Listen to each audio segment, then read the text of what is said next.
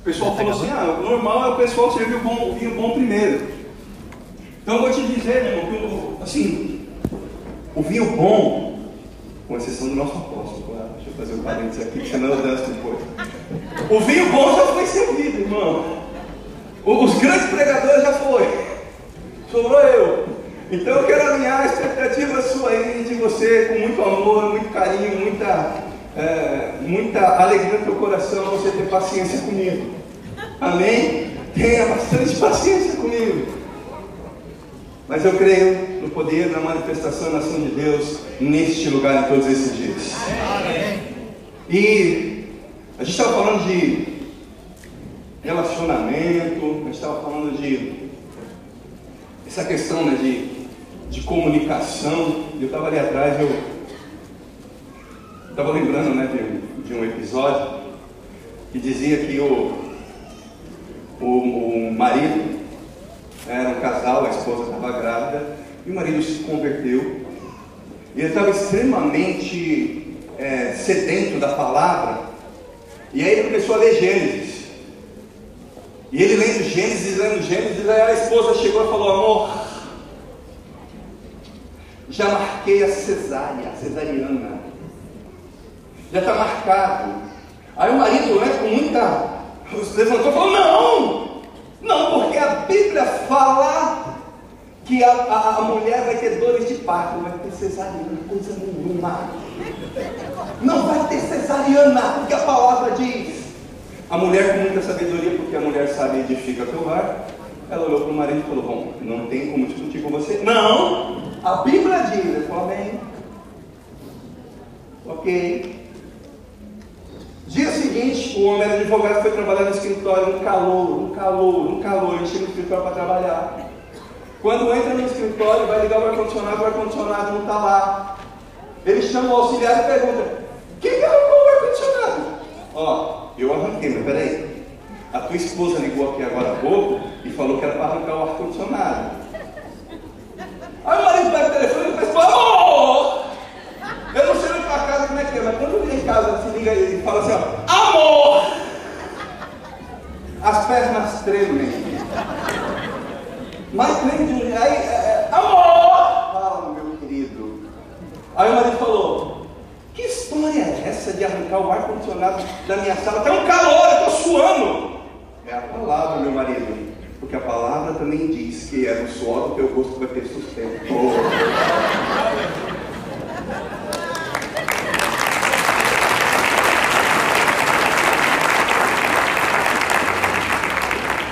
Glória a Deus.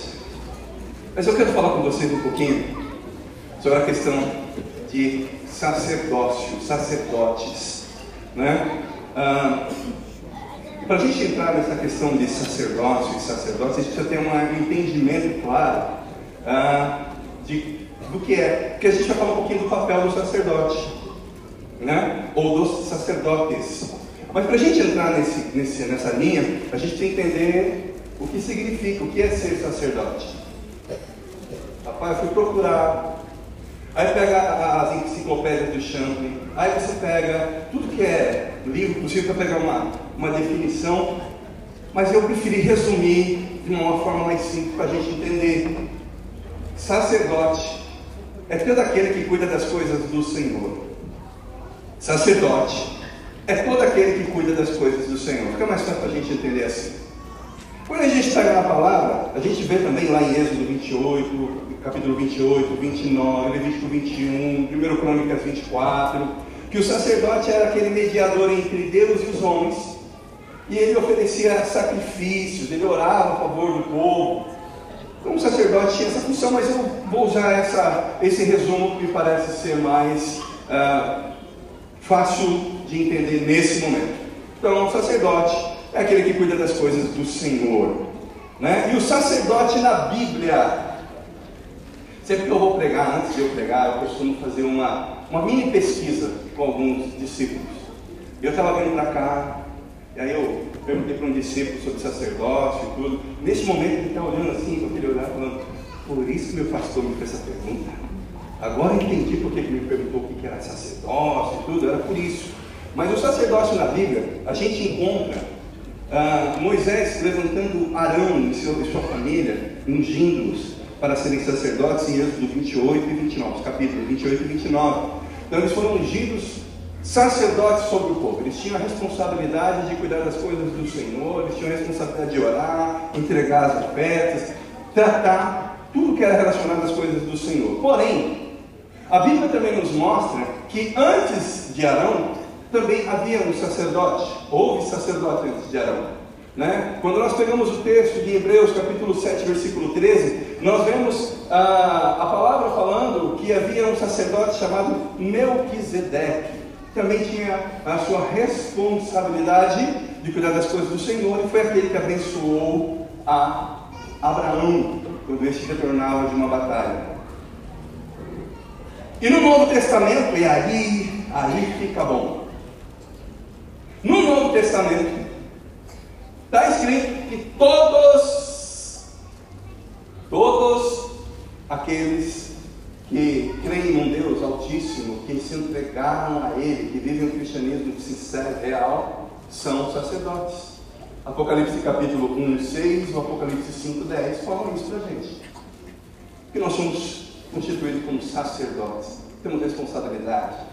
Nós temos responsabilidade. Me ajuda, crente, por favor, com muito carinho e amor, porque está frio, vai machucar. Tudo quem está do lado e fala: Nós temos responsabilidades.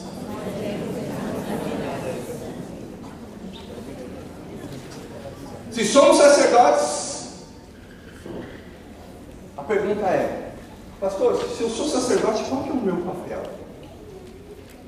Se eu sou um sacerdote da casa do Senhor, qual que é o meu papel? O que, eu tenho para fazer? O que, eu tenho para falar? O que eu tenho. Qual, qual que é o meu papel aqui nesse negócio, pastor? Você está nesse seminário maravilhoso, bênção de Deus, mas qual que é o meu papel? É o que a gente vai aprender aqui. Para isso eu queria usar um texto de referência para falar um pouquinho sobre isso com vocês. Tá? Vamos abrir nossas Bíblias lá em Levítico. Levíticos, ou Levítico, capítulo 8, versículos 23 e 24.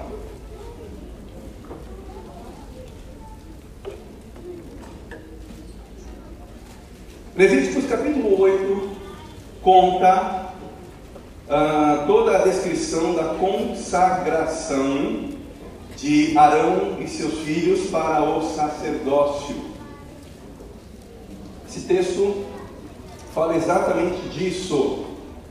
E aqui, quando nós estamos falando de sacerdotes, e de, apesar de todos nós sermos sacerdotes, eu estou falando ah, de uma forma mais objetiva e direta com você, pai, né? ou você, mãe, que não tem a figura uh, do marido em casa. Eu estou falando para você, você é sacerdote da tua casa. Tu és sacerdote na tua casa.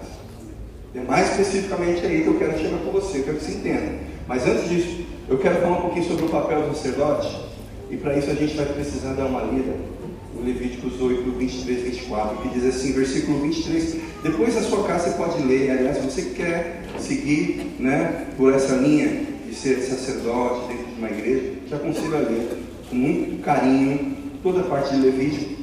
E na tua casa você pode ler o capítulo 8 com muita calma. Mas o versículo 23 diz assim: Moisés o imolou, tomou do seu sangue e o pôs sobre a ponta da orelha direita de Arão, e sobre o polegar da mão direita, e sobre o polegar do seu pé direito Moisés também fez chegar aos filhos de Arão e pôs daquele sangue sobre a ponta da orelha direita deles, sobre o polegar da mão direita deles e sobre o polegar do pé direito deles. Então aspergiu o resto do sangue sobre o altar em redor. Só tem texto está falando exatamente no momento que Moisés, na direção de Deus, consagra Arão e seus filhos. O que, que ele faz? Pega um cordeiro, mata o cordeiro, pega o sangue do cordeiro, chama Arão, e ele pega, a palavra diz que ele pôs o dedo lá e tocou, aqui no lóbulo da orelha de Arão. Pum. De novo o dedo, pegou o polegar, o polegar, o polegar do Arão e tum. Aí depois ele pôs o dedo de novo lá e foi lá no polegar do pé direito de Arão. Né? Nossa, pastor, não sei se você já, já tinha lido, se tinha se apegado a essa passagem alguma vez, mas eu diria para você que esses três elementos vão nos ensinar muito sobre o papel, sobre as responsabilidades do sacerdote dentro do lar. Então eu vou começar com a orelha direita. A palavra diz que ele pega o sangue, ó, dá uma pingada aqui, dá uma coloca, marca a orelha dele. Por quê? Irmão, toda vez que a gente vai falar, quando a gente entende, quando a gente ouve essa questão de orelha, né, é importante a gente entender isso. Porque o sacerdote ele tem uma função muito especial. O sacerdote tem a função de ouvir a voz de. Me ajuda aí, como é que você está aqui? Eu sei que você está aí pertinho. O sacerdote tem a função de ouvir a voz de. Deus. Aleluia! Ele tem a responsabilidade de ouvir a voz de Deus. Ele toca na orelha de Arão como se dissesse: Arão, tu vai ser responsável por ouvir a voz de Deus. Tu vai ser responsável para ter ouvido, para colocar esse ouvido aí para ouvir as coisas que são de Deus, para ouvir as coisas que são relacionadas a Deus, para nós, para você, para essa geração toda aqui. Você tem uma responsabilidade, está sobre você a responsabilidade de ouvir essa voz. Pastor, eu queria tanto ouvir a voz de Deus. Pastor, eu tenho uma vontade, eu sou sacerdote, o pastor já falou que eu sou sacerdote. Eu queria entender como é que eu vou ouvir a voz de Deus, pastor. Às vezes eu fico em casa no silêncio falando, Deus fala, Deus fala, Deus fala. Tem algumas pessoas que acham que a voz de Deus vai aparecer para você do nada. Isso pode acontecer. Mas eu quero que você entenda que as pessoas estão procurando assim. Espera que Deus vai falar. Espera que Deus vai falar. Mas as pessoas se esquecem que há mais de seis mil anos atrás, Deus já falou com cada um de nós. Irmão, eu não vejo coerência em alguém que fala, eu estou esperando Deus falar comigo alguma coisa, quando na verdade tudo que Deus tinha para falar para nós, Ele já Ei, meu querido, se você estiver aí entendeu o que Deus falou, pega a tua mão aí, por favor, e glorifique esse Deus exaltador maravilhoso, poderoso que nós temos. Eu quero que você entenda isso, que a palavra está aqui, ela já, ela já existe, a palavra está ali. Meu pai costumava dizer que a palavra é o manual do fabricante para nós. Tudo que a gente precisa para saber como é que tem uma vida de relacionamento com Deus, uma vida de relacionamento com o nosso próximo, uma vida de relacionamento nos negócios, uma vida de relacionamento no nosso cônjuge, tudo você pode encontrar na, na palavra. Mas eu vejo incoerência no papel de sacerdote quando eu tenho que ouvir a voz do Senhor. Mas eu não leio a palavra, eu não busco nas escrituras, eu não, eu não tenho hábito de sentar para ler a palavra de Deus. Jesus, em toda, todas as vezes que ele ia contar alguma coisa, a maioria das vezes que ele sentava para falar com o povo, ele falava assim: ó, quem tem ouvidos para ouvir, ouvir a palavra do Senhor é uma responsabilidade tão especial para nós. É algo que a gente precisa pegar essa palavra e começar a trazer para dentro do nosso lar, da nossa casa, como sacerdote do nosso lar. Pegar a palavra e trazer. Tem gente que ama colocar aqueles versículos na porta, colocar eles no, na, lá em casa no, no, uh, no rack, na mesa. Você acorda e você vê a palavra espalhada para todo canto. Meu querido, é importantíssimo que a palavra de Deus seja uma realidade para a tua vida como sacerdote. Não dá para seguir sem que a, o nosso ouvido esteja na direção daquilo que Deus tem para nós na palavra. A palavra, ela determina quem somos, o que temos e o que podemos. Eu já tenho um tempinho de caminhada com Deus, e talvez quem tenha mais tempo, um bom tempo como eu tenho, vai lembrar daquela musiquinha que gente cantava na, na escola bíblica dominical. Era assim, né? Eu sou o que a Bíblia diz que eu sou, eu tenho o que a Bíblia diz que eu tenho, eu posso o que a Bíblia diz que eu posso, e a Bíblia diz que eu posso fazer. Nós somos tudo aquilo que a Bíblia diz que nós somos. Nós temos tudo aquilo que a Bíblia diz que nós temos. E nós podemos tudo aquilo que a Bíblia diz que nós podemos. Mas como eu vou saber se eu não leio? Como eu vou levar isso para dentro da minha casa se eu não tenho hábito de colocar lá dentro?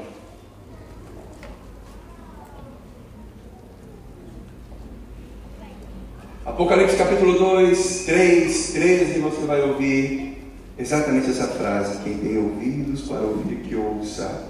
Precisamos entender o valor da palavra. Porque quando nós não entendemos, a gente vai cair lá em Ezequiel capítulo 3, versículo 27. Ezequiel 3, 27 diz assim: né? Deus falando com o profeta, falando para ele: Mas quando eu falar contigo, eu vou abrir a tua boca. E você vai falar: Assim diz o Senhor Deus. Quem ouvir, ouça. E quem deixar de ouvir, deixe, porque eles são casa rebelde. Irmão, eu estou falando algo sério aqui para você hoje. Estou falando para você, direcionado pelo Espírito Santo, de que Deus quer fazer na tua casa um ambiente tão maravilhoso, cheio da voz dele, de uma forma tão poderosa, cheio da voz dele para você e a tua família. Ele está dizendo: Ei, eu quero falar com você de dia, eu quero falar você à tarde, eu quero falar com vocês à noite. Deus está falando conosco, dizendo: Eu quero falar, mas quem tem ouvido, que ouça, porque se não ouvir, é casa rebelde. Longe de nós, irmãos, temos uma casa rebelde. Eu quero ter uma casa abençoada pelo Senhor. A minha casa vai ser conhecida não como uma casa de rebeldia, mas uma casa de louvor e adoração, Deus me As pessoas, quando me ouvirem, meus vizinhos me ouvirem, eles não ouvirão uma casa rebelde, mas eles dirão assim: Olha, de manhã é palavra, de tarde é palavra, à noite é palavra. Eu, eu sei que eles trabalham o dia inteiro, mas quando eles chegam à noite, eles não vão dormir sem dizer: Só o Senhor é Deus sobre este lugar. Olha, eles estão ali numa situação difícil, estão passando necessidade, mas nunca faltou palavra naquele lugar. O Senhor é o meu pastor, nada me faltará. Olha, está passando um problema, uma prova atrás da outra, mas tem palavra naquele lugar. Eu quero viver numa casa assim. Só quem quer se manifeste aí. Ele. É Ele que vai fazer. Nós precisamos valorizar isso, meu querido. Alguns especialistas, eu estava vendo uma matéria, como é importante isso, e às vezes a gente perde a, a oportunidade. Eu estava vendo alguns especialistas falando sobre a questão, a tecnologia hoje foi avançando. Algumas pessoas que tinham surdez, hoje você tem um equipamento que você coloca e ele amplifica a captação das ondas sonoras de tal maneira que a pessoa volta a ouvir. Isso já é maravilhoso. Mas sabe o que eles diziam? Eu percebi que o que eles estavam falando com mais ênfase, mais empolgação, não era da tecnologia. Sabe onde eles mais se empolgavam falando? Eles falavam assim: Ah, o rosto das pessoas. O rosto das pessoas, quando elas são, elas voltam a ouvir a emoção que está no rosto deles. Quando eles começam a ouvir de novo o som do passarinho, que eles já não ouviam mais, é o som da, do carro passando, que eles não ouviam mais, o som do cachorro latindo, ou para aqueles que nunca ouviram, começar a ouvir a voz da mãe, do pai, eles começam, o rosto deles, algo tão extraordinário, que chama atenção, chama, eles ficam marcados por aquilo, de tamanha emoção que é ter a sua audição retomada renovado. Obrigado, querido. Vou orar pela tua vida grandemente. Eu estava pensando que tinha aqui um, um, uma goteira. Tanta água. Mas a emoção que havia no coração, a emoção que havia no rosto deles era tão especial. Deixa eu falar algo aqui para vocês. Se você não falava da Bíblia na tua casa, você não lia. Irmão, quando você começar a ler para tua família, para teu filho, tua filha, tua esposa, o rosto deles vai começar a mudar. O rosto deles vai começar a transformar. A emoção deles vai ser diferente, porque você não está mais falando de qualquer coisa. Você está trazendo de volta aos ouvidos a única palavra que pode mudar a história de cada uma dessas pessoas. Você está trazendo de volta para eles algo que talvez eles nunca ouviram. Imagina, papai me chamou aqui na sala para quê? Senta aí, o que vai fazer? Eu vou ler a palavra para você. Eu vou ler as escrituras. Papai, tu nunca fez isso, mas hoje eu vou fazer. E quando você começar a fazer isso, ele vai olhar para você. Obrigado, papai. Obrigado, papai. Ei, tem gente na tua família que está doido para te ouvir falar da palavra de Deus. Tem familiar seu que está louco para ouvir você falar da palavra de Deus. Tem familiar esperando você chegar nele e falar assim: ó, deixa eu falar uma coisa para você. Deixa eu falar algo para você. Deixa eu falar uma coisa para você aqui. Ó. Tem palavra de Deus para você. Para mudar a tua realidade, para mudar a tua vida, a tua história. Ei, Deus quer colocar palavra na tua boca. A Bíblia diz que Ele vai nos dar uma língua instruída para levar uma palavra que vai aliviar o cansado. Em nome de Jesus. Faz assim comigo, ó. faz assim comigo. Orelha direita. Grava isso. Qual foi a segunda coisa que ele tocou? Qual foi a segunda coisa? Polegar da mão mão dominante, ok? A maioria das pessoas é destra. Mão dominante. Moisés chega e toca na mão, oh, pastor, o que, que significa isso aí? Irmão, a mão está ligada ao ato de fazer alguma coisa. Mão está ligada ao ato de serviço, ao ato de, de fazer, de servir alguma coisa. E quando ele toca na mão, ele está falando para ele, ô, oh, você vai ter a responsabilidade aí de fazer as coisas. Não sei se você sabe, mas a tribo de Levi, conhecida como uma tribo sacerdotal, porque eles não tiveram herança na terra de Israel. Eles não tiveram herança. E eles foram levantados como sacerdotes, como responsáveis né, por cuidar das coisas de Deus. E aí algumas pessoas não entendem porque sacerdote de toda a tribo de Levi, sacerdote mesmo, foi escolhido a casa de Arão. Era Arão e os seus filhos que podiam entrar lá no Santo dos Santos e entregar a oferta ao Senhor. Mas peraí, pastor, quantas pessoas tinham naquela tribo? E os outros levitas faziam o quê?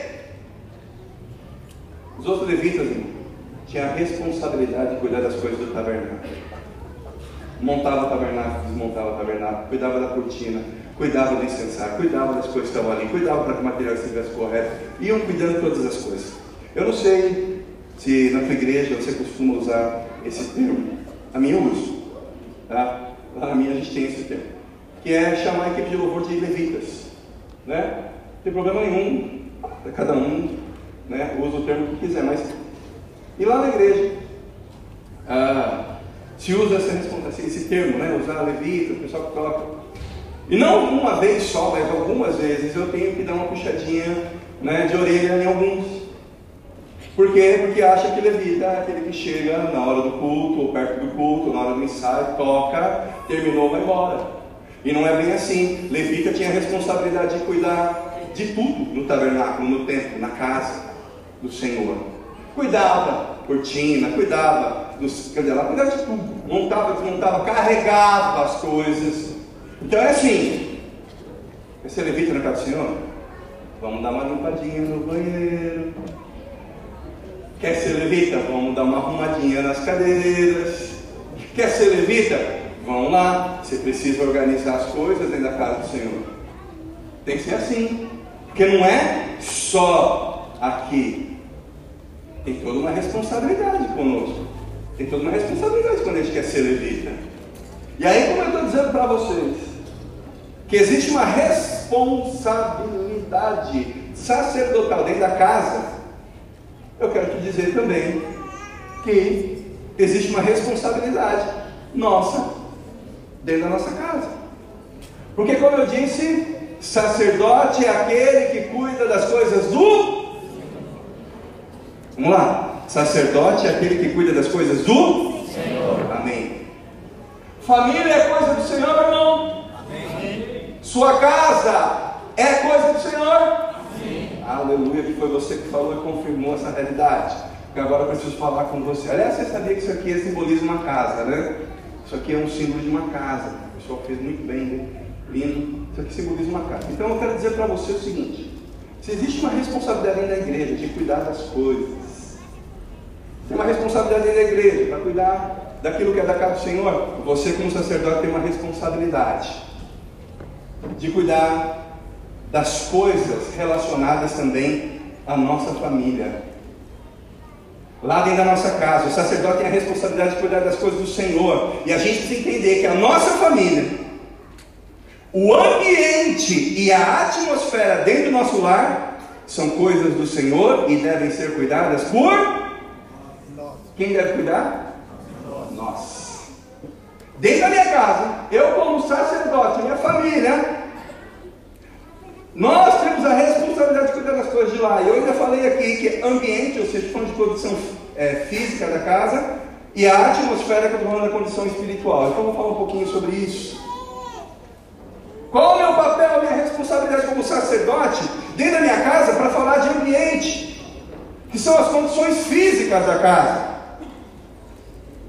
Irmão, se nossa responsabilidade é cuidar da coisa do Senhor, cuidar do ambiente físico da nossa casa é responsabilidade nossa também, sim ou não? É.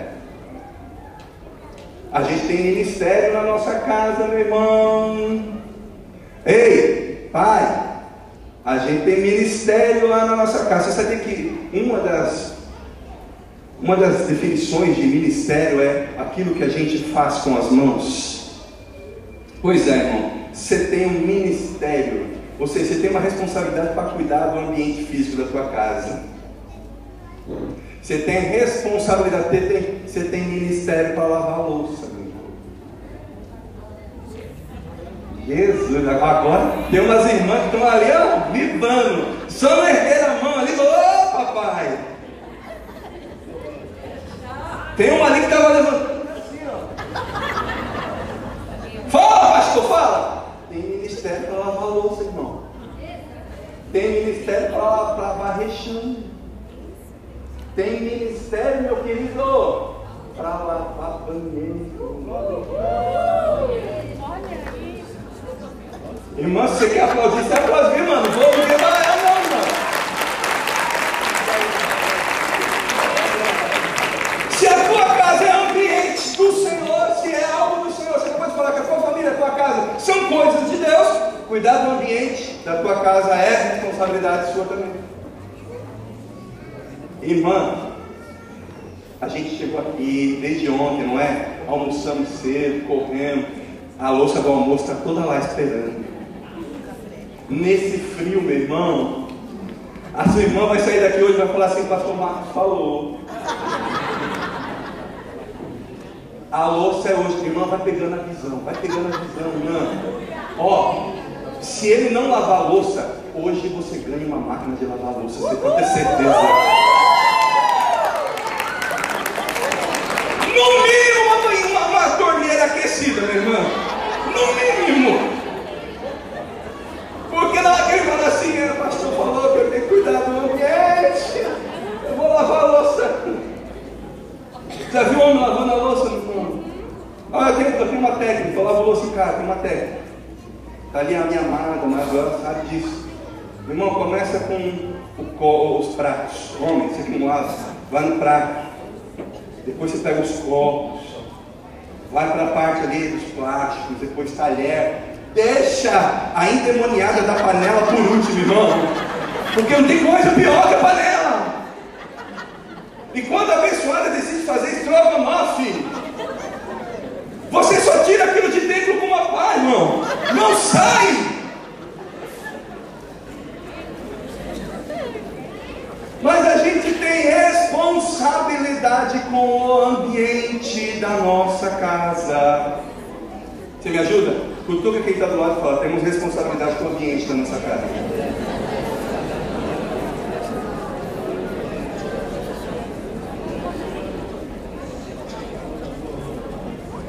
Irmã, você está exagerando, é só para falar isso. Irmã está cutucando o irmão falando assim: lembra do ministério que o pastor falou? Lavar, passar, cozinhar. A gente tem responsabilidade. Porque senão, irmão, se a gente não faz isso, você chega em casa, a casa está destruída, você senta no sofá e vai assistir um jogo, um filme.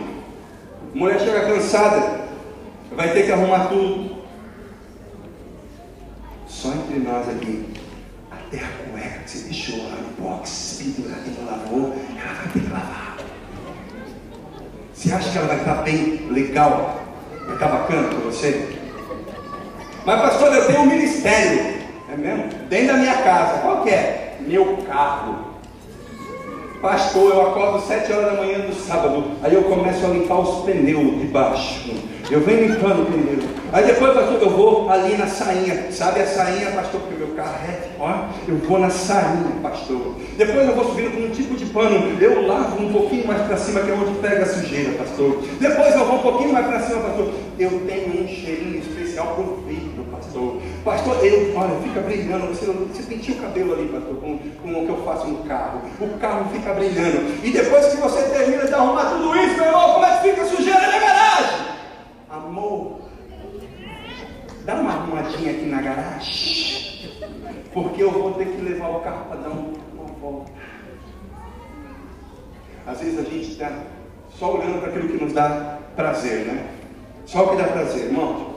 Lavar louça é ruim, mas tem coisas que são ruins, que precisam ser feitas para gerar algo bom dentro da nossa família. são fundamentais. Não gosto, pastor. Eu sei, também não gosto. Tem coisa que eu não gosto de fazer. Sincero, tem coisa que eu não gosto de fazer. Mas eu faço. Sabe por quê, meu irmão? Porque não tem coisa mais gostosa que eu ver. Cadê? Que ver. O pastor Marco falou da dele, eu vou falar da minha. Tem coisa mais gostosa que ver a mulher mais linda do mundo chegando em casa, irmão com todo perdão, quando ela vê que a casa, quando ela chega a casa está tá bagunçada, ela chega assim, olhando para mim, com todo respeito agora, irmão. Quando ela chega e está tudo em ordem, ela parece aquela Beyoncé.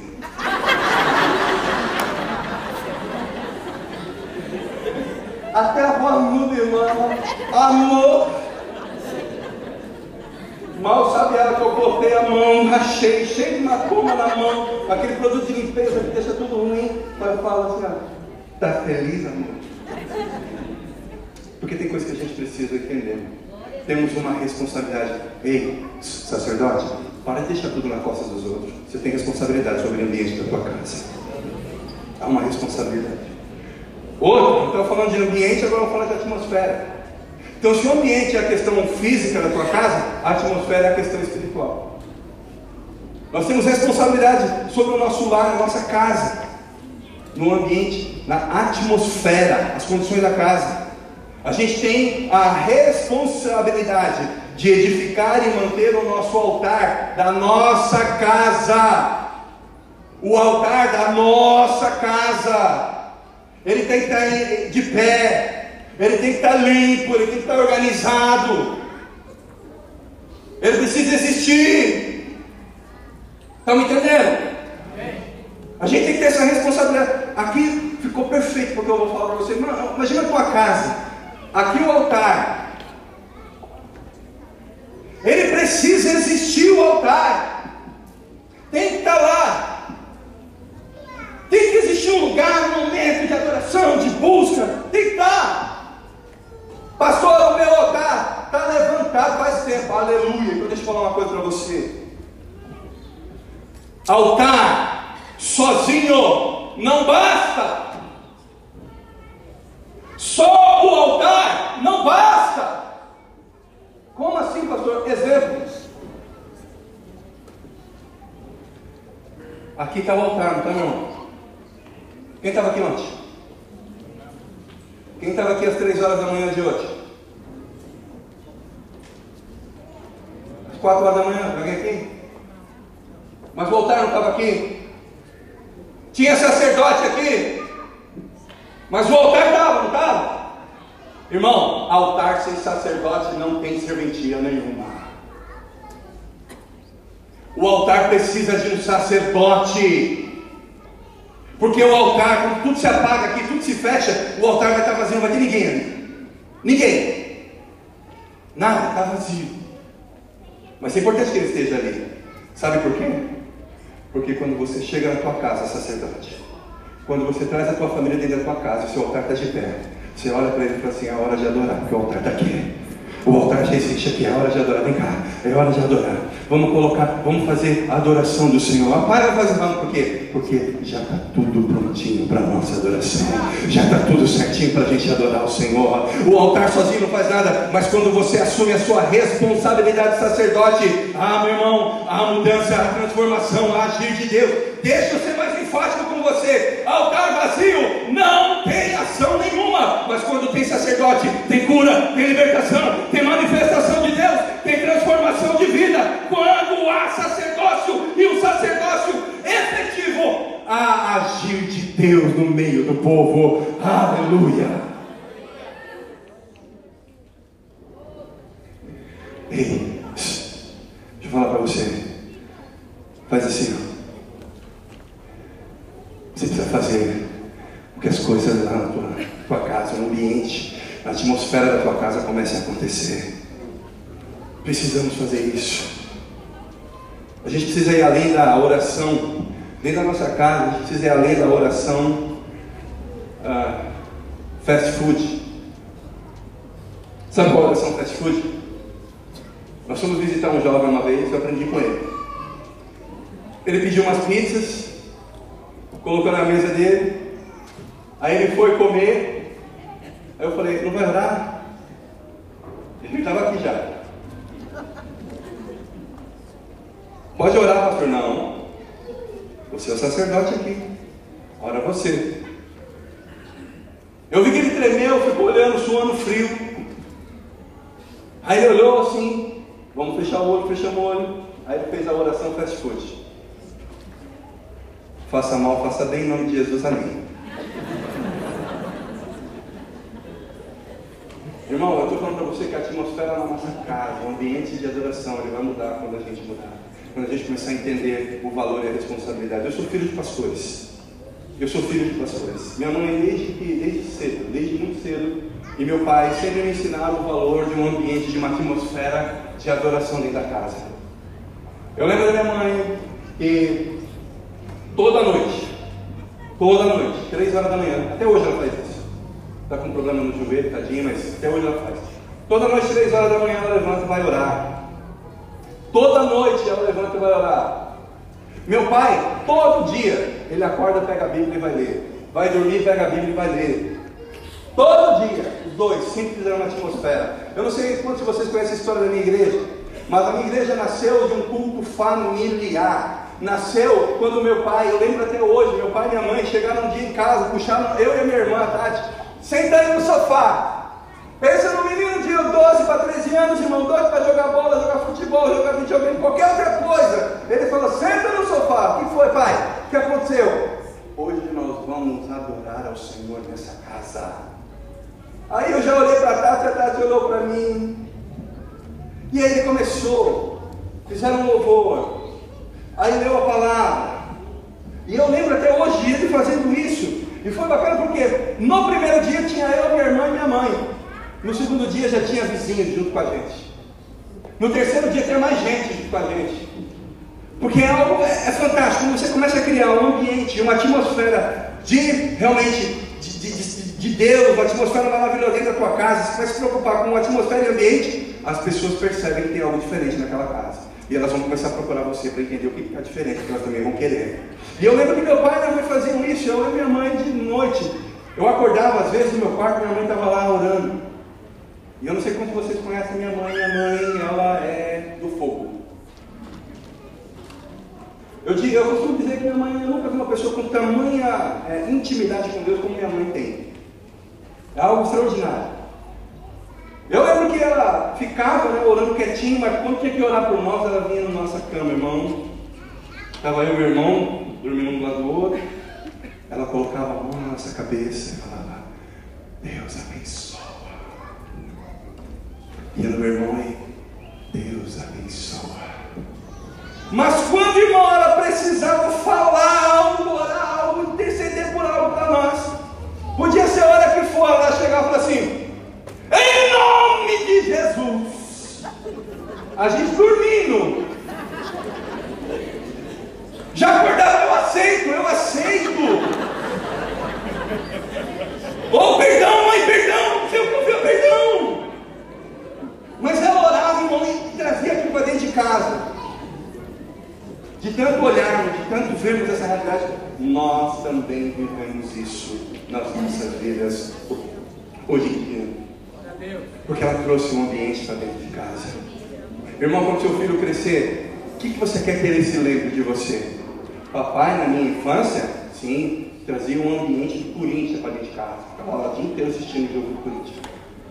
Papai dentro de casa trouxe o ambiente do adoração do carro. Mamãe, mamãe, ela trazia o ambiente do celular. Pastor, mamãe está com tendinite. O que, foi, filho? Celular. É tanta mensagem o dia inteiro. Ou você quer que o seu filho, como eu estou falando dos meus pais hoje, dizendo: Meus pais trouxeram um ambiente e uma atmosfera de adoração para dentro da minha casa. Glória a Deus. Ei, pega a tua mão aí. Pega a tua mão. Eu creio, eu tenho certeza que a partir de hoje você se preocupará com o ambiente e a atmosfera que existe dentro da tua casa e você vai ser referencial para os teus filhos e os seus filhos serão referencial para outras pessoas e as pessoas olharão para dentro da tua casa e dirão: Eu quero a mesma coisa que você tem aí, em nome de Jesus.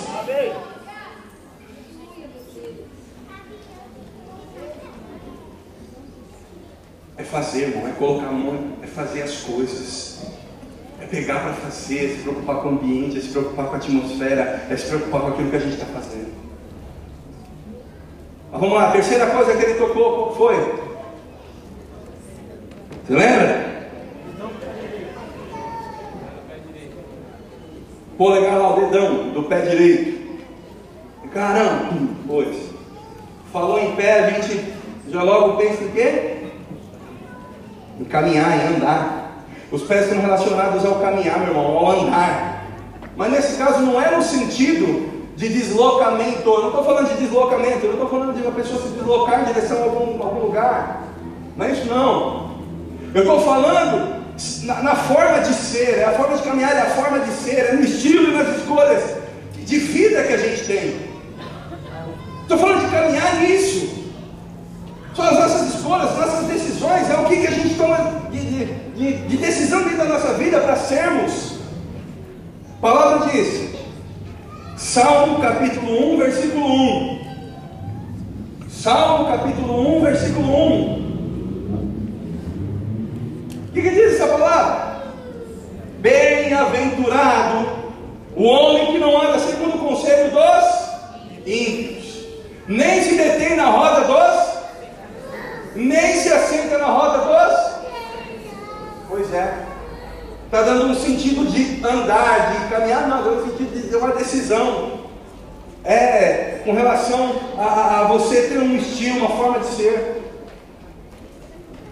É interessante a gente ver que o salmista ele usa três elementos interessantes. Primeiro, andar, decisão. Depois ele fala de parar. E depois ele fala de sentar. Andar num estilo de vida que agrada a Deus. É você tomar uma decisão, meu irmão. Do estilo de vida de quem você quer ser. Qual é o tipo de pessoa que você quer ser dentro da tua casa? Quem é o tipo de pessoa que você quer ser nos seus negócios? Qual é o tipo de pessoa que você quer ser no seu ministério, inclusive no da louça? Que tipo de pessoa você quer ser? Que tipo de pessoa que você quer ser? Quais são as decisões que você está tomando para a tua vida, na tua realidade de vida? Você está indo? São decisões que a gente tem. É a forma com que a gente caminha. São as pessoas muitas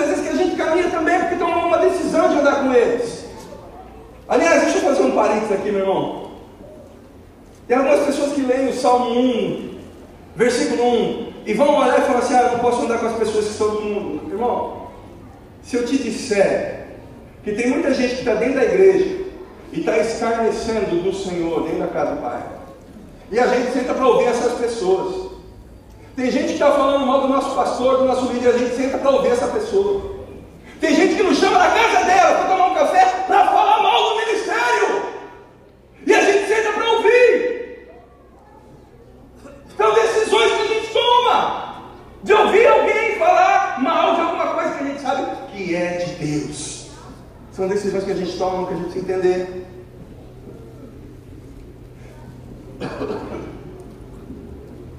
Porque se a gente não aprender isso, não sabe o que vai acontecer com a gente? A gente primeiro vai andar, tomar decisão errada daquilo que a gente vai fazer. Depois, a gente vai parar, porque as coisas vão começar a entrar. Aquilo que a gente começa a ouvir que não é dele, começa a entrar aqui e, por incrível que pareça, estamos trabalhando na obra, estou fazendo as coisas na minha casa, estou fazendo as coisas na obra de Deus, na igreja, dentro da casa. Alguém me chega, fala para mim, fala assim: Ei, você viu? Não gostei do estilo. Não, nossa, eu não gostei, não sei para quê, esse tecido lá na frente. Como é que começa a fofoca normalmente? Como é que começa alguém que quer falar mal? Você gostou do seminário? Não, eu, gostei. Só acho que aquela cortina não. E aquele pastor gordinho que foi pregar com. Suava, parecia uma cachoeira. Nunca ouviu falar da academia, não, pastor? Aí a pessoa para para ouvir, ela nem estava com aquilo no coração, ela para. É. É. Aí no próximo, nesse seminário você estava aqui, ajudou, nem que fosse para interceder, ela na de oração, estava aqui. Aí no próximo falou, ah, não vou não, não gosto muito, não achei muito bacana, não achei muito legal, não sei, não vou, não parei, não vou. Daqui a pouco você vai ver você está fazendo o quê? Você está sentado aí, irmão. Porque você ouviu quem não devia ouvir, você parou onde você não deveria parar e você sentou quando não era para sentar. Em nome de Jesus, sai do meio de quem não quer, vai para perto de quem quer estar tá fazendo aquilo que é de Deus. Feche o ouvido para quem está falando besteira e abre o ouvido para aquilo que vem de Deus para você.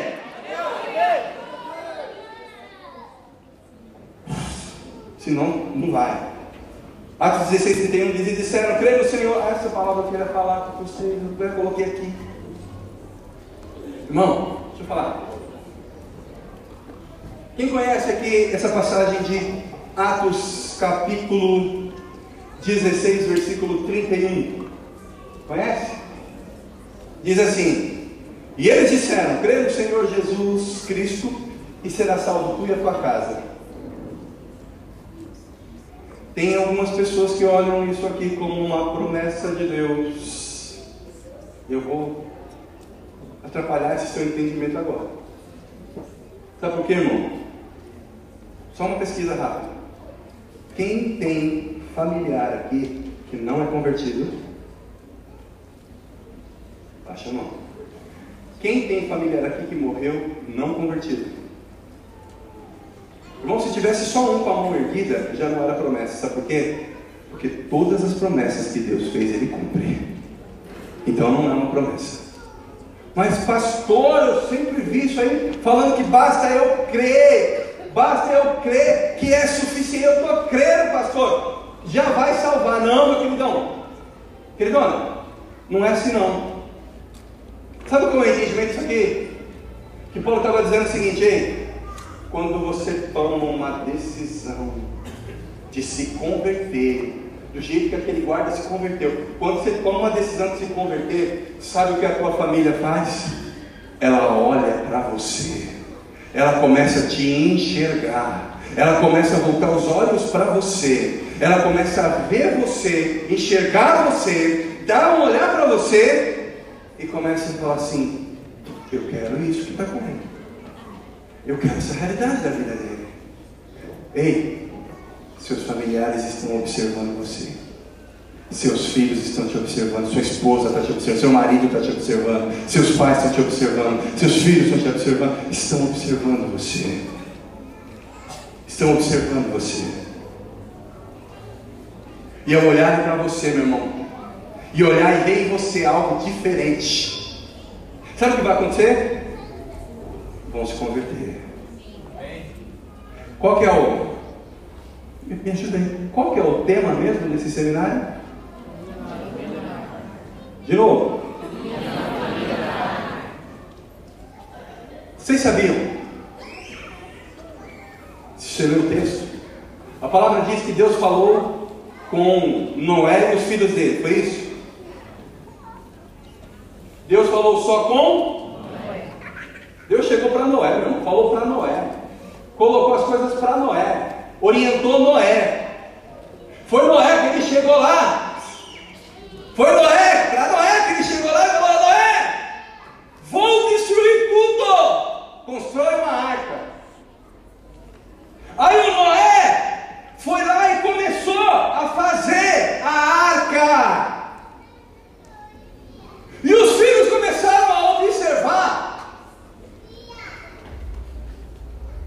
E eu faço a pergunta para você, irmão: o que, que levou aqueles meninos a entrar naquela arca, aqueles homens a entrar naquela arca com a família toda? Porque eles olharam para Noé e falaram assim: meu pai eu conheço. Ele ouve a voz. Meu pai eu conheço.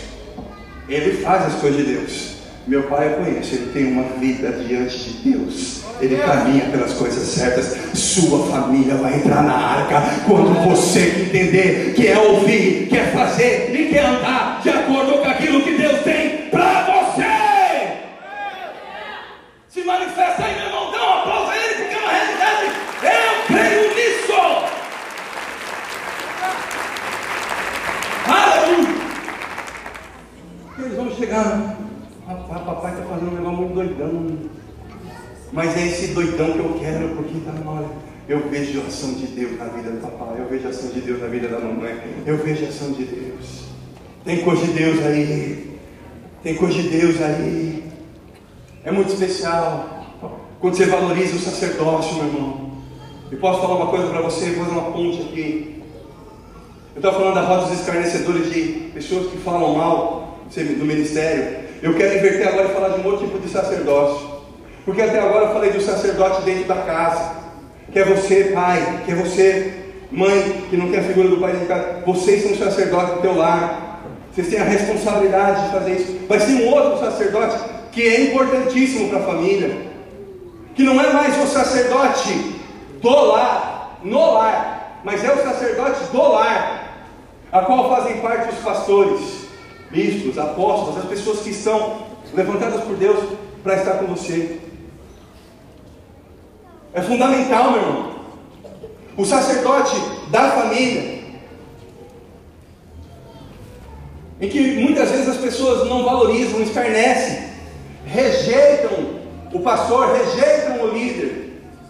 A palavra está recheada de pessoas, aliás, eu quero dizer isso para você, pastor, você que está aqui ouvindo, de repente está aí preocupado, né, a cabeça estão me rejeitando, os meus discípulos não me valorizam, meus, não estão me valorizando. Eu quero que você entenda isso, meu irmão, que não é com você, não é, não é sobre a tua vida que eles estão olhando e rejeitando, não. Até você, de repente, o, o sacerdote da casa aí também, de repente está tentando montar um, um, ambiente, uma atmosfera dentro da tua casa, eles não estão valorizando, não desista não, continua. Eles não estão rejeitando você. Eles estão rejeitando Deus. Porque se você pegar é o mesmo, o mesmo critério do povo quando começa a pedir um rei para Samuel. Samuel fala assim para Deus: Deus, eles estão me rejeitando. Deus fala: Não estou te rejeitando, não. Eles estão me rejeitando, eles estão rejeitando a mim na figura do profeta, ou seja, você. Quando perseguem Jesus e querem crucificá-lo, eles não estão rejeitando o filho, não estão rejeitando Jesus, eles estão rejeitando o pai na figura do filho. É a mesma forma, meu querido, quando perseguem o sacerdote, eles estão rejeitando Deus na figura do sacerdote. Então não se preocupa não. Continua fazendo aquilo que Deus te levantou para fazer. Continue entendendo e acreditando que o ouvir, o fazer e o caminhar são a direção de Deus para a tua vida. Não desista, não para. Mas existe uma coisa, irmão, para ser abençoado a minha casa, para que haja bênção do Senhor sobre a minha casa, eu preciso valorizar o sacerdote que existe sobre a minha casa, sobre a minha família. A família precisa reconhecer esse sacerdote. O pastor é o sacerdote estabelecido por Deus para a família. Seu pastor é teu sacerdote. O pastor é o sacerdote da tua família.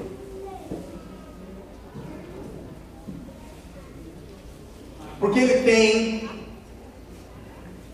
não apenas o formato, ele não tem só a vestimenta, ele tem a legitimidade, ele tem a autoridade de um Deus que, foi, que o colocou ali. Quer ver como a autoridade, ter uh, reconhecimento é importante para a gente reconhecer a autoridade é importante? Imagina você, você está aqui agora, data show da placa do teu carro. Por favor, proprietário do carro tal, vou, vou falar bênção agora. Por favor, proprietário da Ferrari e tal. Gostei, a irmã já teve igual nome. Recebo! Por favor, comparecer, colocar o estacionado. Você chega lá. Aí você chega lá no lugar. E tem uma pessoa paisana, camiseta, chinela, havaiana, bermuda. E fala assim para você: documento. Qual é a tua reação, irmão? Não tem uma identificação, não tem nada que, que identifique ele como a, a, pessoa ali responsável pelo treino. Ele olha para você e fala assim: documento do carro e a sua CNH. Você olha para ele e fala assim: ah, você me tirou lá do culto uma bênção. Você me traz aqui para. Ah, sai daqui. Não, não é ninguém. Sim ou não? Agora você chega lá fora, meu e tem alguém fardado, né? identificado, e fala assim para você: documentação. Até a voz, você viu? Documentação. Você na hora, você já. Algo errado? Ou a frase comum para quem coloca o carro no lugar errado: foi só um minutinho. Está aqui dentro das duas. Foi só um minutinho. É rapidinho. É diferente. Mas posso te falar? Só roupa. Só roupa não quer dizer muita coisa. É porque terno e gravata qualquer um pode vestir. Mas para você entender e reconhecer, é preciso que aquele líder seja reconhecido ou por um outro líder acima dele, ou pela igreja. A palavra diz que quando foi levantar Paulo né, e Barnabé para apóstolos, o Espírito Santo falou assim: ó, levantem Paulo e Barnabé para aquilo que eu tenho para eles. A igreja reconheceu. A igreja reconheceu quem eles eram, reconheceu qual era o, o chamado deles, reconheceu, orou por eles e os enviou. A mesma coisa, irmão, se você está aqui, ou se você é de algum ministério e tem o teu pastor, se você está lá, eu quero que você entenda, a bênção do Senhor virá sobre a tua casa, se você de fato reconhecer quem é o homem e a mulher que estão levantando a mão sobre a tua vida, sobre a tua família, estão lá orando por você, estão clamando, estão trazendo alimento sobre a tua vida. Tudo muda quando você entende essa realidade. Você precisa reconhecer isso. Você precisa reconhecer que há, sem sombra de dúvidas, uma uma autoridade sobre a tua vida. O sacerdote é reconhecido pela unção e pelo testemunho. O sacerdote ensinará muito mais pela atitude do que pela palavra. Sacerdotes, pastores e sacerdotes do lar. Você quer ensinar alguém? O que você faz vai falar, vai falar mais alto do que aquilo que você fala. Então a gente precisa demonstrar muito mais do que falar. Essa é a nossa realidade. Porque a gente está falando aqui de uma série de, de situações que precisam ser ajustadas, niveladas, trabalhadas dentro do nosso coração, Porque tem muita coisa que está tentando roubar a unção de Deus para dentro de dentro da nossa casa. Tem muita, tem muita coisa tentando tirar a bênção de Deus dentro da nossa casa. Se a gente não tomar cuidado, a gente vai perder oportunidades, porque são roubadores silenciosos muitas vezes. Vou citar alguns apenas. Alguns. Primeiro roubador, sabe quais são? As concessões. O que são concessões? É aquela questão, né? eu quero dizer para você que não pode haver é, na relação sacerdotal situações de preferência.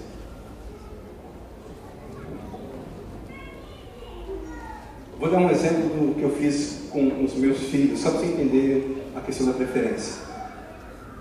O meu filho fez algo errado e eu fui e peguei o celular dele. Eu falei, vai ficar esse final de semana sem celular. A minha filha tem um filho de 13 e uma filha de 8. A minha filha ganhou um presente do meu pai e da minha mãe, aliás, boa atenção, né? Você ensina o filho o que o avô faz? Estraga. Comprou um estojo de canetinha. E o pior, meu pai entregou na mão dela e falou assim: Não risca a parede, tá amor? Na hora que ele entregou, eu já fechei o olho e falei: Não. Falei, filha, não risca a parede. O que, que o papai falou? Não risca a parede, papai. Não pode riscar a parede. Não pode riscar a parede. Júlia não pode riscar a parede. Não pode riscar a parede. Beleza. Passou um, dois, terceiro dia, irmão. Ela tem uma cama que é uma casinha. Então a cama dela é uma casinha na cabeceira. Branca, assim, com uma escadinha bem alta. Casinha de princesa, sabe? Aí eu fui acordá-la para ir para a escola. Minha esposa estava com a minha sogra no hospital, então era eu e ela só. Eu fui acordar. Na hora que eu acordei, ela fez assim: Bom dia, papai! Falei: O que, que você fez? Nada, nada. O que, que você fez? Nada, nada. Nisso, o meu filho já apareceu no quarto. Porque ele já sabia, né? Já apareceu, ficou só olhando. Falei, Júlia, deixa eu ver sua cama. Aí, olha uma criança inteligente, né? Papai, o senhor falou que não podia na parede. Só na parede. Eu risquei a cama. Irmão, eu como pai, de verdade, eu queria brigar, mas eu comecei a dar risada. Aí meu filho fez assim, ó. naquele momento eu entendi que eu não podia ter concessão, que eu fiz para um tinha que fazer para outro. Eu filha, a partir de hoje, está proibido você assistir no YouTube, assistir, usar computador, qualquer coisa, você está de castigo. E meu filho, normalmente, quando eu faço isso, ele fica bicudão. A minha filha, não, ela vai falar assim: Papaizinho lindo, eu te amo tanto, dá aqui um abraço. Malandra, malandra que só. Aí essa é a realidade. Quando a gente às vezes está tá lidando com o ambiente sacerdotal, está falando, às vezes você acha assim, ah não, porque eu tenho mais tempo de igreja, o pastor vai passar um pano para mim. Não, não. A realidade é que o preço tem que ser o mesmo, senão eu acabo roubando a bênção do Senhor sobre a vida daquela pessoa. Segundo roubador, sabe o que é o segundo roubador? Argumento. Você está errado, mas sabe o que você faz? Não, veja bem, eu errei. Mas eu errei porque era cheia. Se fosse lua minguante, eu não tinha errado. Não tinha. A pessoa não consegue admitir, ela não consegue entender que errou, que aquilo ela quer argumentar.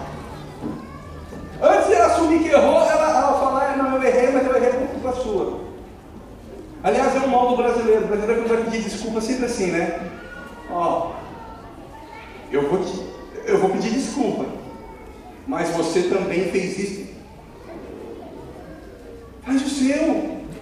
Você me perdoa? Eu errei. Eu, eu errei. O pastor chamou no gabinete. Chamou para conversar.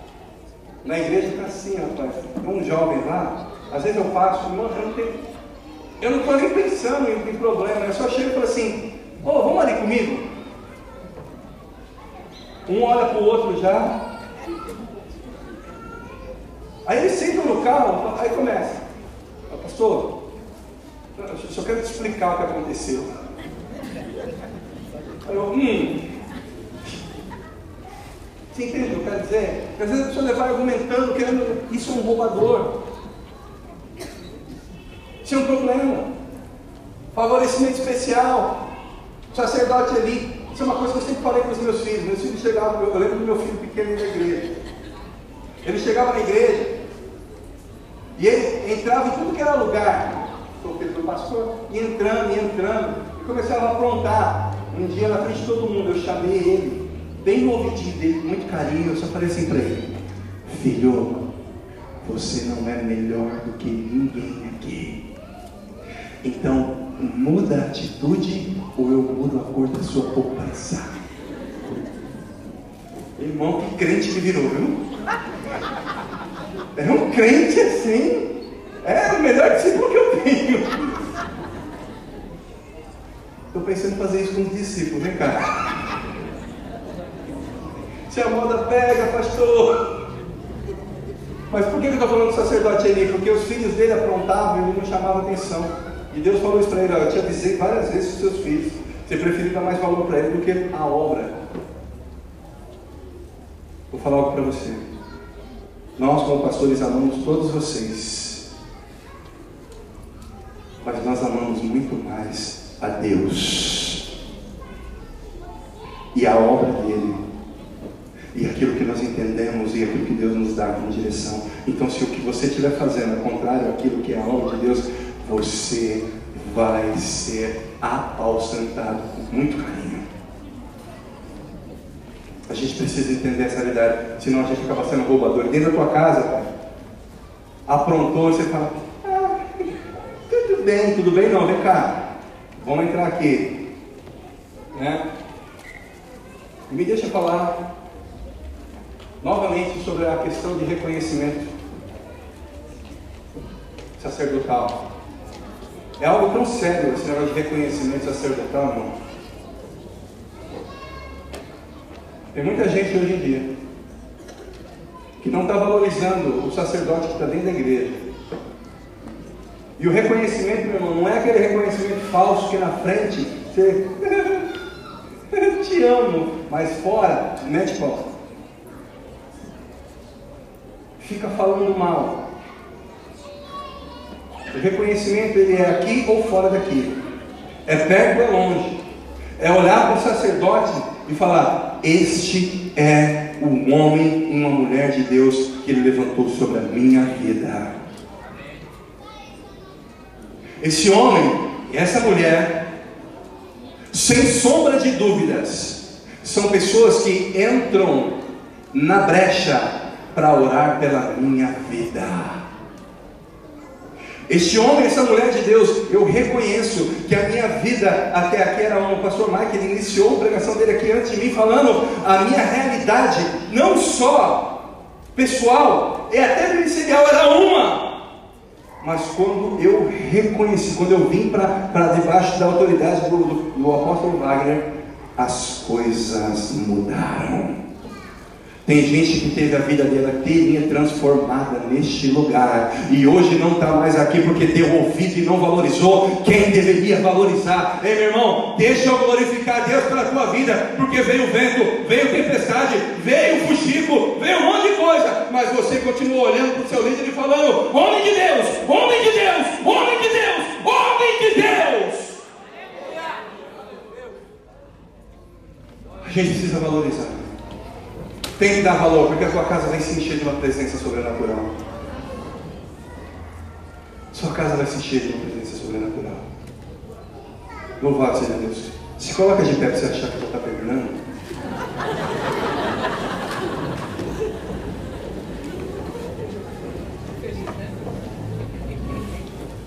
Tenha paciência comigo, irmão. Vai ver que eu fiz a introdução no começo com isso.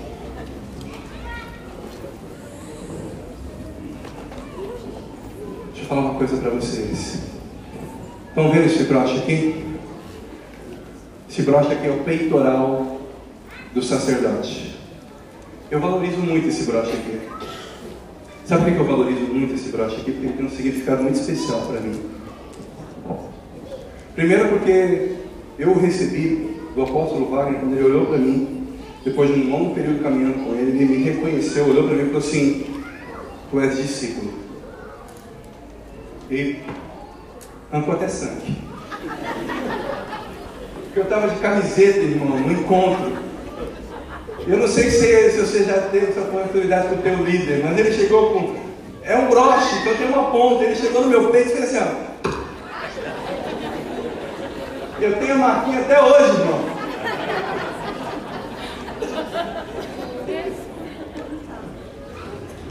E naquele dia eu estava com o peito um pouco congestionado, melhorei tanto. Mas eu quero dizer que, por que, que eu valorizo isso aqui? Daqui, ó, esse é o peitoral do sacerdote. Deus estabeleceu isso para Arão, para o sacerdote, e ele falou: você pega 12 pedras simbolizando as 12 tribos. E eu gosto muito de colocá-la aqui, ó, nessa posição do meu peito, porque o símbolo que eu tenho para mim é assim, ó, assim como ele, colocava isso no peito e, e sempre trazia no peito as 12 tribos, ou seja, todos aqueles que ouviam como sacerdote, que tinham ele como sacerdote, ele trazia aqui no peito. Então ele entrava na presença de Deus, ele estava lá no coração, na memória, com todos comigo. Da mesma forma, todos os meus discípulos, todos eles, todos aqueles que estão comigo, todos aqueles que Deus me deu, quando eu ponho esse broche, eu sempre me lembro: eu tenho um povo que me viu como sacerdote. E eu levo esse povo no meu coração, no meu peito. Quando eu entro no, meu, no Santo dos Santos lá com Deus, eu falo, Senhor, Lembra do meu povo. Lembra do meu povo. Lembra do meu povo. Lembra dele, lembra do meu povo. E existe um grupo de, de sacerdotes neste lugar, irmão, que toda vez que entra no Santo Santo, ele se lembra de você. Toda vez que o joelho dele está lá, ele pega o caderninho dele e fala assim: Ah, tem a irmã Maria, ela está com esse problema assim, não vai a direção dela. Ah, tem o irmão José, o irmão José está precisando de emprego, abre as portas, Senhor. Tem um sacerdote que está te levando no peito, meu irmão. Tem um sacerdote que está te levando no peito. Tem um sacerdote que está te levando no peito, meu irmão. Para onde quer que for, você está no coração dele, você está no peito dele, está lembrando de você. Ele está valorizando você. Valoriza o teu sacerdote, porque ele está valorizando você. Ele te coloca aqui. Você está no peito dele, você está no coração dele. Ele está lembrando de você, falando, Pai, Pai, olha para ele, Senhor. Senhor, eu vim aqui na tua presença. Eu estou falando, Pai, cuida deles, Senhor. Cuida deles. Cuida deles. E eu quero fazer algo hoje aqui neste lugar.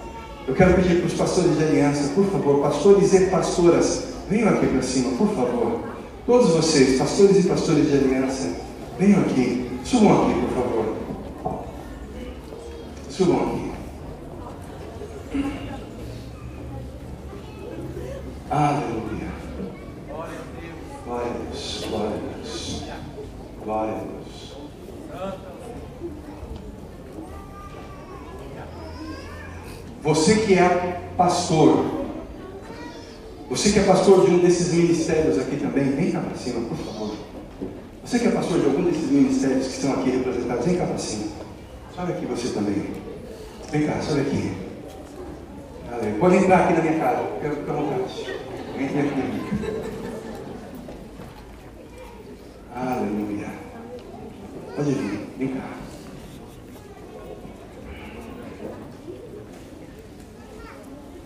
Glória a Deus. Glória a Deus. Aleluia.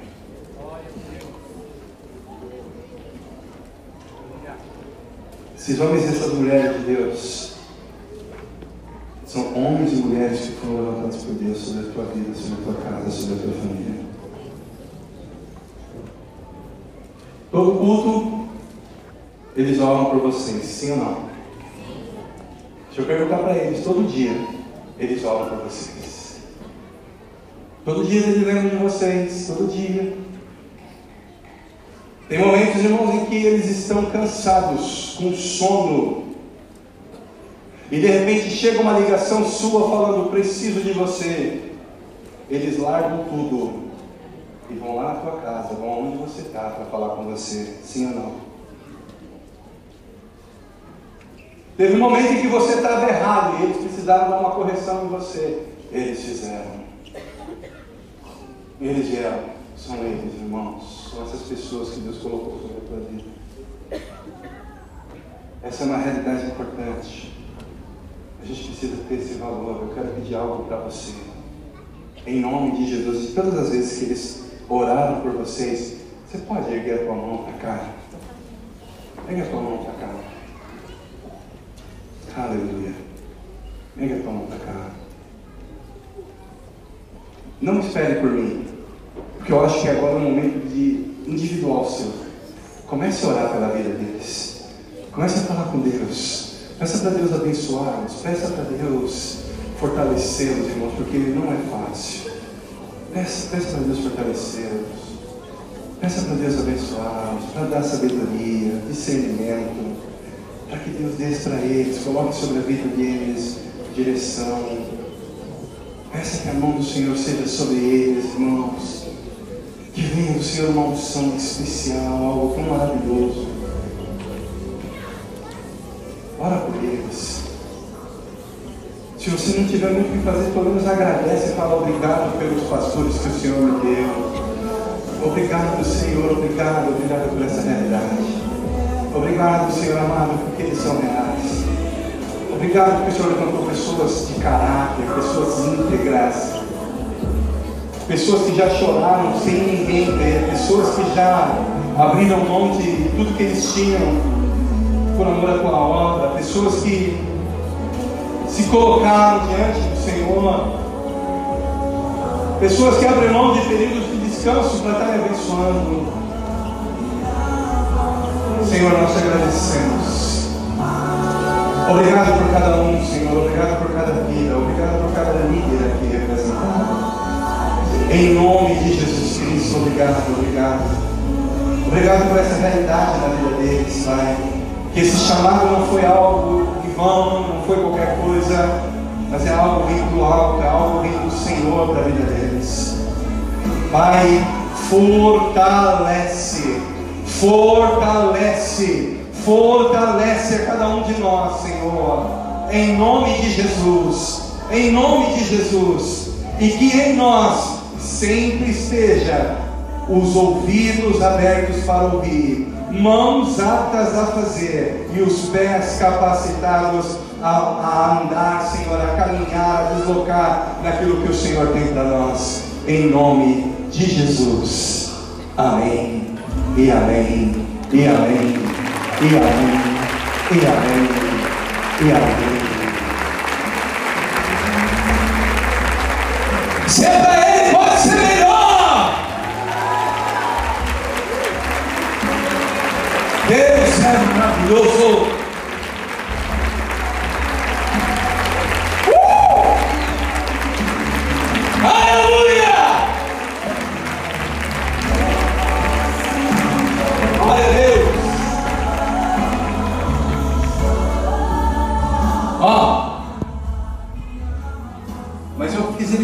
Aqui antes também, por quê? Vocês oraram por eles, oraram? Mas eu disse de dois tipos de sacerdote: o sacerdote da família e o sacerdote na família. Está perto dos seus familiares aí? Pega na mão dele aí. Junta com eles aí. Junta com eles aí.